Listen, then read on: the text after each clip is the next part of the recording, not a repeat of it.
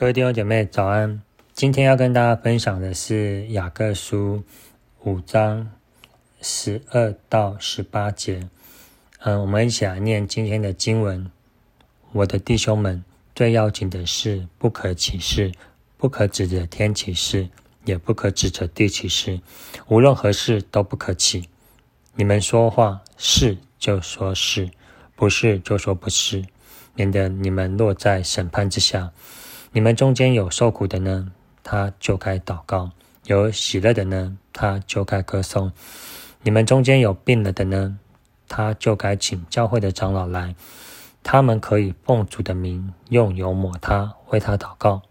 出于信心的祈祷，要救那病人，主必他必叫他起来。他若犯了罪，也必蒙赦免。所以你们要彼此认罪。互相代求，使你们可以得医治。一人祈祷所发的力量是大有功效的。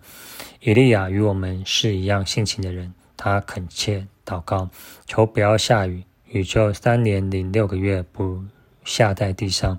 他又祷告，天就降下雨来，地也生出土产。阿门。呃，今天要跟大家分享的是。因信说诚实话与因信过祷告的生活，那我也简单的分个段落。首先是十二一节，再来是十三到十六，再来是十七到十八。那我们来看十二节，雅各在这边提醒说，最要紧的是不可解释。那为什么他会讲说不要歧视呢？原来是在一到十一节，那这这群人已经就是忍耐了很久，就是他已经。一直坚持到最后，但是在这个即将要达成的时候呢，那可能有些人可能心智不坚定，那他就会就是会起誓，好像我们一般传统信仰会去庙里拜拜，然后跟神求，然后说达成了之后呢，我要怎么样的来还愿答谢神。那这边呢，所以雅各就要提醒说。我们要坚持下去。那我们的方法要怎么做呢？我们不是用启示的方式，不是像传统的方式，而是我们要透过这边十三到十六节。那十三到十六节说什么呢？你们中间有受苦的，就该祷告；有喜乐的，就该歌颂。哇！所以你看，受苦就是苦的和快乐都是祷告。那你们中间有病了的呢，就该请。教会的障碍，他可以奉主的名，我由他为他祷告。所以，当真的遇到困难的时候，首先我们是要祷告。就好像经文上所说的，一人祈祷所发的力量是大有功效。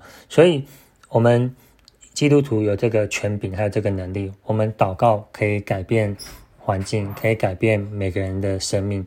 所以，好像我们。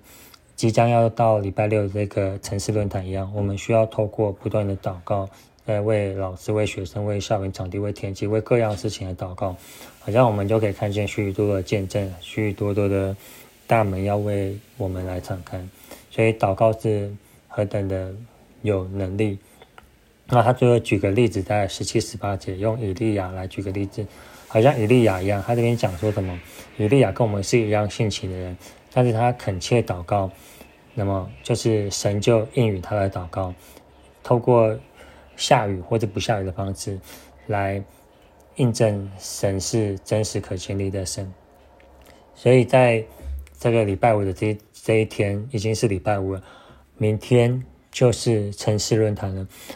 嗯，你可能是有听到的这一次分享的人，我们一起来为城市论坛祷告。为城市论坛可以在桃园这块地，就是有更大的影响力来祷告；为城市论坛接触的每一个学生来祷告；为城市论坛的每一个团队来祷告，让这一个我们的城市论坛不是只有一次性的活动，更是可以透过城市论坛来翻转台湾这块土地，让这个土地充满了神的爱、神的福音。